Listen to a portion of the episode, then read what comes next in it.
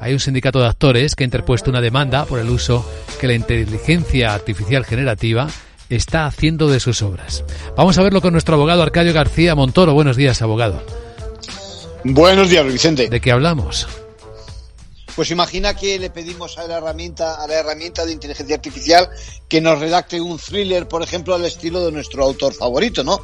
¿Quién sería el titular de los derechos? Bueno, eso es posible hoy en día y los escritores temen que acabe prescindiéndose de ellos. Sostienen que las obras están protegidas por la normativa sobre derechos de autor y que su utilización para alimentar, diríamos, estos algoritmos requiere un previo consentimiento. En caso de concedérsele, entonces, evidentemente, también la compensación. ¿Y cómo es este proceso que están denunciando los escritores?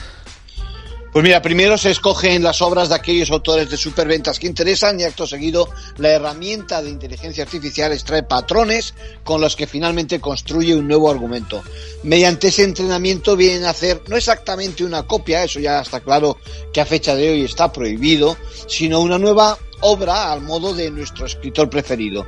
Eso ya está ocurriendo, pero ojo, que no es algo nuevo. Si quitamos la inteligencia artificial de por medio, recordemos que en la historia de la literatura Avellaneda hizo lo mismo en 1614 con una obra que igual le suena a nuestros oyentes, El Quijote. ¿eh? Se la tachó de apócrifa y el propio Cervantes se refirió a ella como falsa en la segunda parte. En conclusión.